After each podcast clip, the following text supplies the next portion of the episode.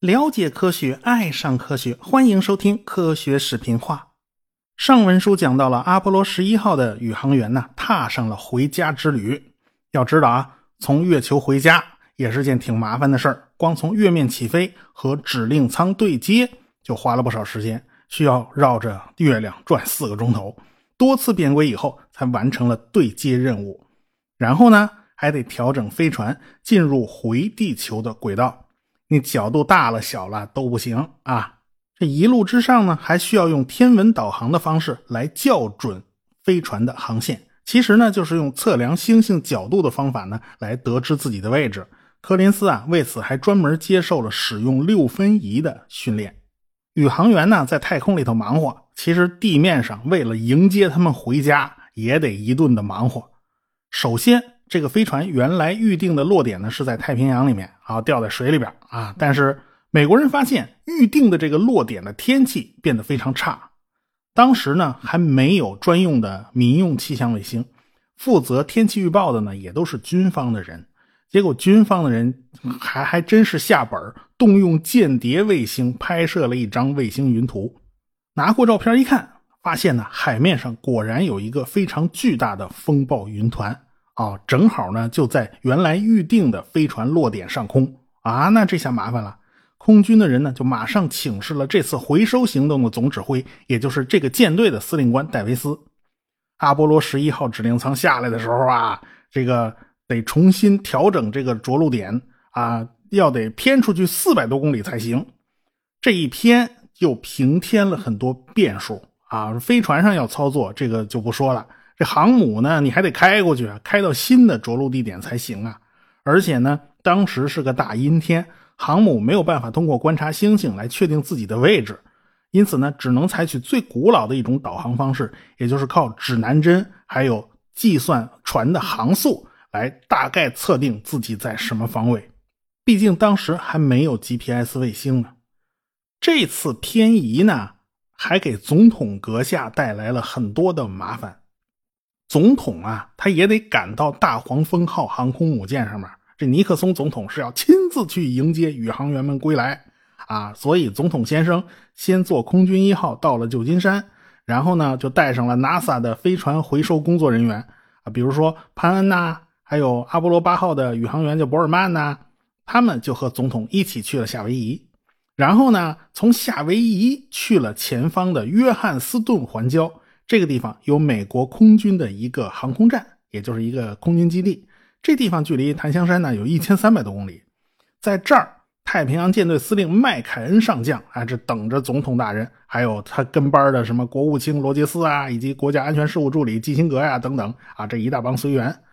到了这儿以后呢，就不能再坐空军一号了，得换海军的直升机，飞到了阿灵顿号通信中继船上面。啊，咱坐船走一夜，哎，走了一夜以后，来到了大黄蜂号航空母舰附近，然后再坐直升机飞到航母上。一大早，总统大人就带着一大群人趴在舰桥上，就等着宇航员归来。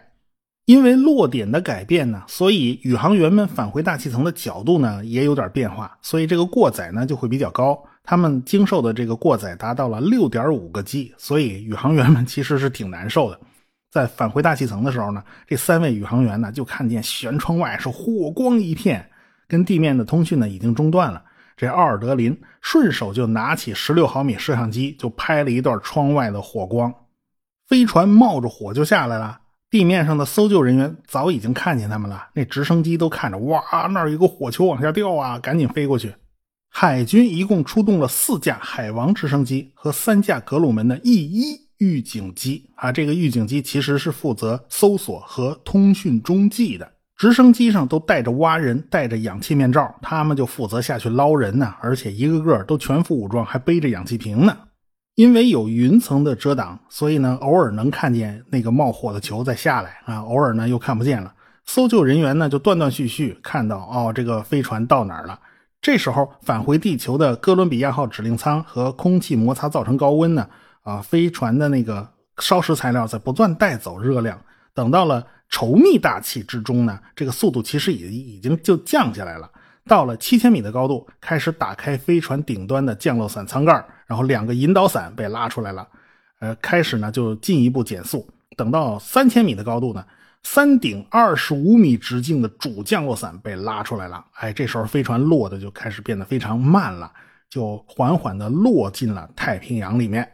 然后船上底部那个气囊就开始充气了，这样的话呢，掉在水里还能飘起来。周围的直升机早就看见了，三个巨大的降落伞还是非常醒目的，就眼瞅着，哎呀，这飞船啪嚓掉到海里了，在水面上飘着，这直升机立马就赶过去了。直升机上带着的都是专业的航天员打捞队伍啊，这都就是来捞人的。但是这次打捞呢，跟以往是不一样的，这次多了一个隔离检疫的程序，这流程上就要复杂很多。所以海军的潜水员们全都是全副武装，戴着氧气面罩呢。因为当时没有人知道月球上是不是有什么细菌啦、病毒之类的，这没人搞得清楚，所以一切呢以小心为妙。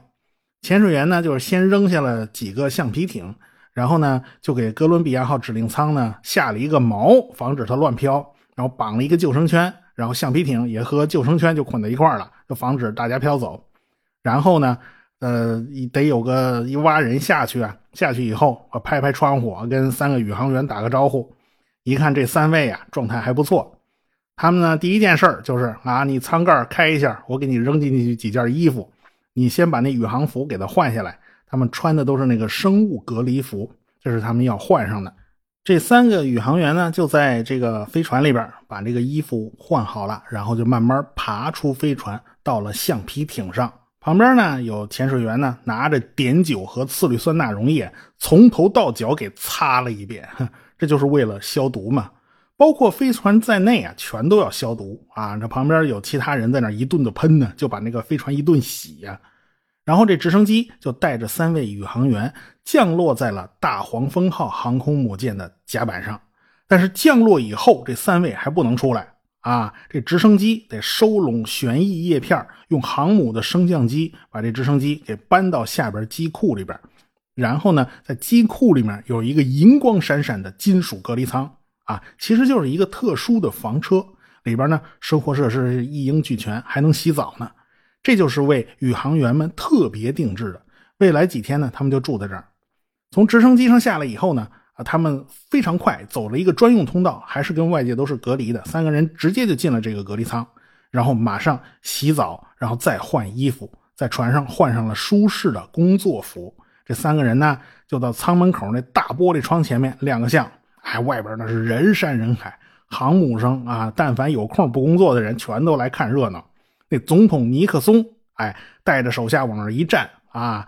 发表了简短的讲话，表彰了他们啊，你们取得了巨大成就，然后邀请他们八月十三号到洛杉矶参加国宴，然后军舰上的牧师做了祈祷，这个仪式就算是结束了。然后尼克松拍拍屁股坐飞机走了，他前前后后到大黄蜂号航空母舰上也就三个钟头。这边是花团锦簇，如烈火烹油一般热闹啊，另一边啊。一帮人也没闲着，他们把哥伦比亚号指令舱给打捞起来了，然后工作人员小心翼翼地打开了飞船，因为里边还有什么胶卷啦、医学样本啦，以及采集的月球上的土壤岩石标本啦，这些东西都要取出来，而且这个全程都要保持隔离状态，生怕万一有什么不明的什么病毒、细菌之类的玩意儿。拿出来的东西呢，马上都要用飞机送到约翰斯顿环礁，然后从那儿换上 C 幺四幺运输机运到本土，交给约翰逊航天中心的研究人员。他们是有专门的研究机构的。大黄蜂号航空母舰全速开往夏威夷，这三个宇航员呢就在隔离舱里边好吃好喝的休息。这航母开到夏威夷以后呢，这个金属的隔离舱被从航母上搬下来。送进了一架 C 幺四幺运输机的货舱，运回美国本土，一直要把他们送到约翰逊航天中心专门建立的月球物质回收和宇航员的检疫所。他们在这个隔离舱里边住了两天，然后呢，要在检疫所里面接受隔离，继续隔离三个礼拜，一直到了八月十号，他们才结束了隔离生活，现在就可以大大方方出去和公众们见面了。这么些天呢，估计老婆孩子也都想坏了。现在终于可以一家人团聚。庆祝活动呢，在八月十三号展开了。三位宇航员参加了纽约和芝加哥举行的群众游行。他们坐着敞篷车呀，在繁华的大街上巡游，然后周围的高楼大厦就扔下无数的碎纸袋，几乎就把他们全给埋了。他们成了英雄啊！晚上，他们还得赶场子，带着夫人飞去洛杉矶参加国宴。啊，这参加国宴的人来的，这叫一个齐呀！除了一大帮子国会议员、联邦大法官，还有美国各州的州长啊，五十个州来了四十四位，这比开会来的还都齐全呢。啊，总统都没这么大面子。不光是他们，后边还有八十三个国家的大使也全都来了啊！在这么多人的见证之下，美国总统尼克松授予三位宇航员自由勋章啊！这勋章还是当年的肯尼迪总统设立的。这肯尼迪总统啊，是没机会看到这一幕喽。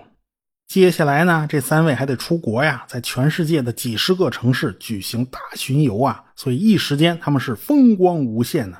毕竟他们是第一个登上地球以外星球的人，他们成为英雄啊，一点都不奇怪。苏联人呢，苏联人吃了个哑巴亏呀，他干瞪眼没辙呀，因为他们就连什么派个无人飞船去抓一把土就回家的这种任务，他们都没搞定啊。苏联人显然已经。落败了，究其原因呢，还是因为管理上的混乱。本来你钱就不如美国人多啊，你还没有能够集中力量办大事儿，而是陷于无休止的内耗之中啊，那怎么行呢？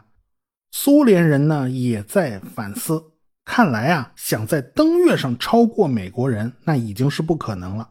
不管是有人的还是无人的，目前都是落后于美国的。所以苏联人呢就开始想，我下一个回合必须是另辟蹊径，我必须换个思路来和美国人竞争。苏联人这一次呢倒是找回了久违的这种感觉，他们毕竟不是吃素的。这个切洛梅呢就开始积极游说苏联高层啊，展开一个秘密的军用项目和美国对抗。说实话，苏联很多事儿都是被美国人逼出来的。想当初，美国人不是用 U-2 飞机对苏联的领空进行过侦察吗？而且还对着地上拍了大量的照片。就算是拜科努尔那种地方，U-2 也没有少光顾啊，也经常跑过来偷拍照片啊。但是呢，U-2 飞机呢被苏联人打下来了，就弄得美国人很没面子。这个时候呢，正好苏联发射了第一颗人造卫星，啊，美国人一看，哎，这个不错呀。大家对飞机飞越头顶是非常不不能接受的，但是对卫星飞过自己的头顶好像是满不在乎的样子。于是他们就萌生了一个想法，就是开发间谍卫星，从太空拍照。但是人的思路啊，总是有一些思维惯性的。他们的思路呢，就是一个 U2 侦察机的太空版，也就是弄一个载人的侦察卫星上去啊。毕竟上面有个人的好办事儿嘛，啊，他什么事儿他都能能够应付嘛。所以这个计划就提交给了美国高层进行讨论。当时呢，正好 NASA 在搞双子座飞船，于是军方就设定这个载人的侦察卫星就是靠双子座飞船来接送宇航员的。啊，美国当时进行了一系列的研发，比如说照相机啦、固体火箭之类的前期研究。但是最终呢，这个计划还是留在了纸面上，没能成为现实。因为侦察卫星它没有必要载个人上去啊，你只要拍好照片，你扔回地球不就 OK 了吗？这个技术美国后来也也掌握了，而且呢，到最后索尔卫星这种最先进的侦察卫星根本就不需要扔胶卷嘛，人家用无线电信号把所有的信息发回地球，它不就完了吗？所以美国人就没有沿着这个思路再搞下去。不过呢，一个庞大的秘密项目是不可能完全隐身的，毕竟是没有不透风的篱笆墙嘛。因为牵扯到的人太多了嘛，人多嘴杂呀，所以这种黑色项目呢，最好是要一些白色的科学研究项目作为掩护。所以这事儿呢，到最后就弄得世人皆知了。苏联的切洛梅他当然也就知道这个消息了。苏联人当然他坐不住啊，登月工程呢是个面子工程，但是这种有人侦察卫星那是实打实的一种威胁。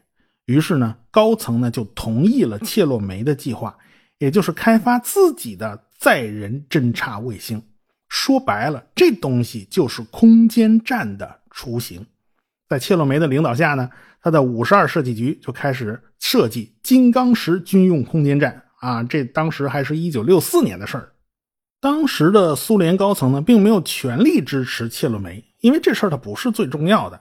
切洛梅本人呢，倒是充满了工匠精神，那真叫慢工出细活。结果呢，这五年过去了，他的工作进展非常缓慢啊，苏联高层也没有看到什么结果。但是你这儿慢工出细活了，这美国人可没歇着。这五年的形势变化实在是太快了，苏联人已经在登月竞赛中明显落了下风了。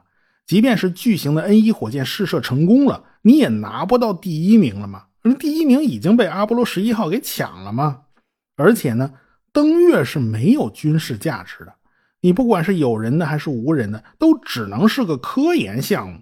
科研项目这东西它不合算呢，是吧？到现在呢，其实也是这样，只有围绕人类自身打转转的东西，才是真正有价值的、实用的东西。那些个外星探测呀，它仅有科学价值。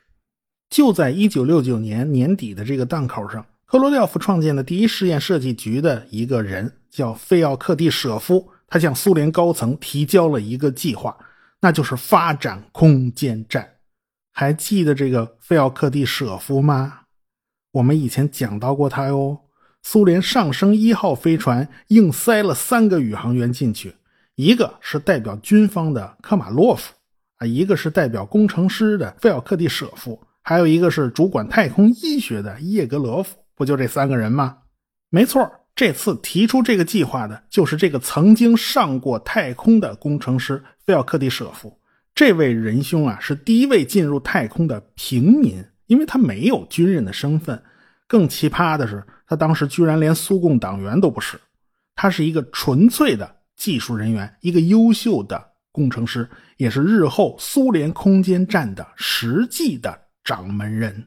这一次的苏共中央政治局啊，勃列日涅夫同志啊，柯西金同志，这次倒是干净利落脆，马上就批准了费奥克蒂舍夫的计划，由乌斯基诺夫主管。这一次，乌斯基诺夫是吸取了以前的教训了，以前不是搞什么专家委员会来论证吗？这这这一论证就成了和稀泥了。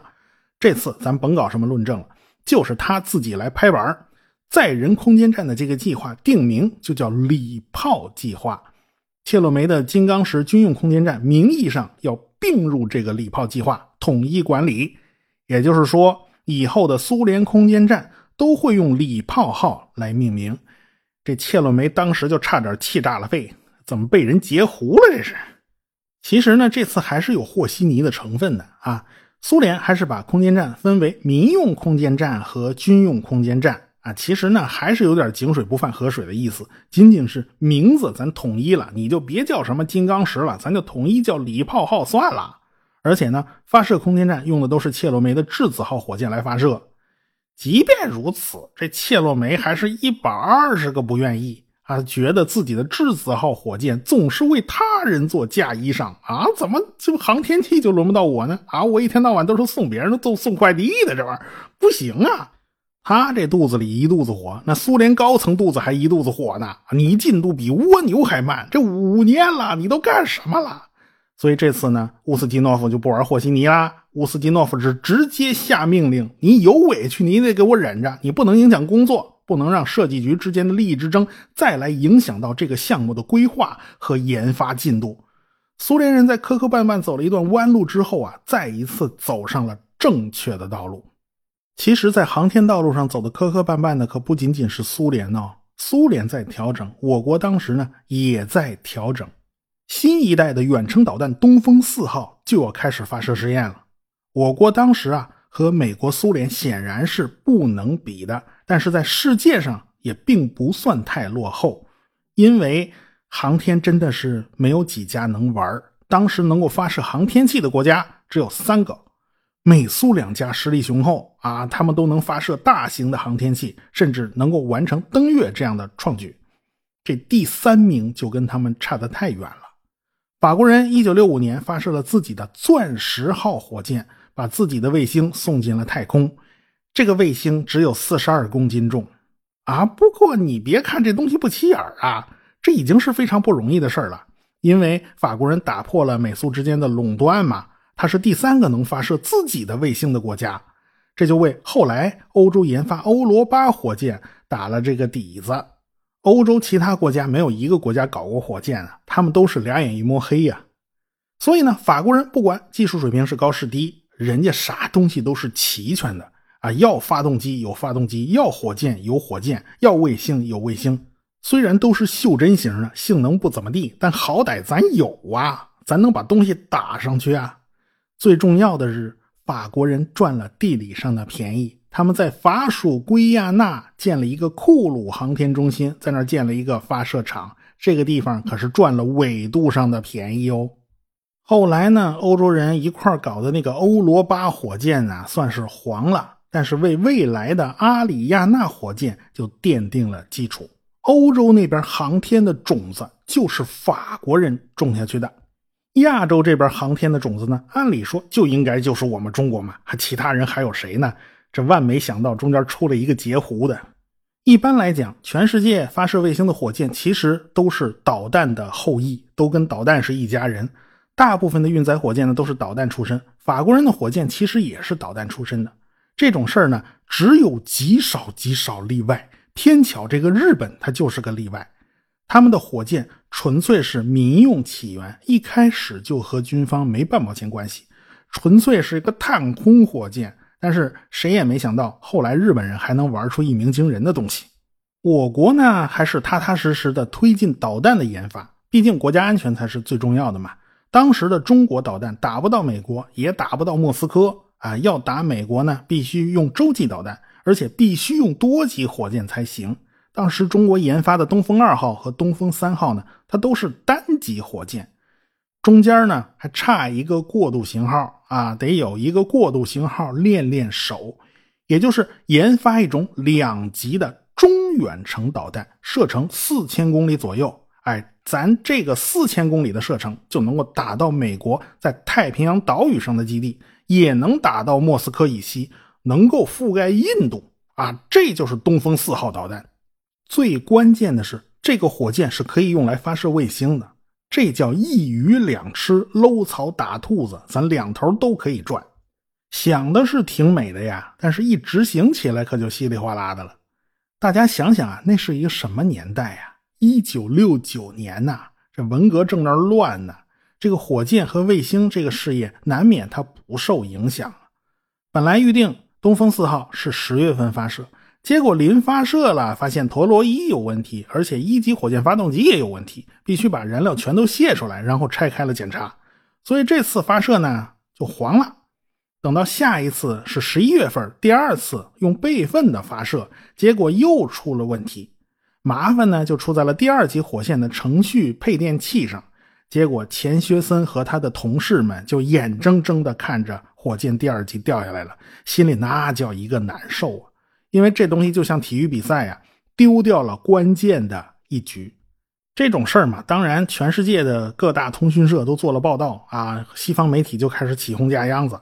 这一下呢，日本人的心思就活了啊，就日本人就开心坏了，因为他们终于有机会实现逆袭了啊，不能在实质上超过中国人，在名义上超过中国人也不错哟。那么日本人到底是怎么做的呢？我们下次再说。最后是广告啊，达尔文的战争的视频版出了第一季啊，这是我的一个付费节目啊，每次我都要跟大家唠叨一下，大家可以去我们的自留地科学声音的小程序里面看，欢迎大家来捧场啊。科学声音。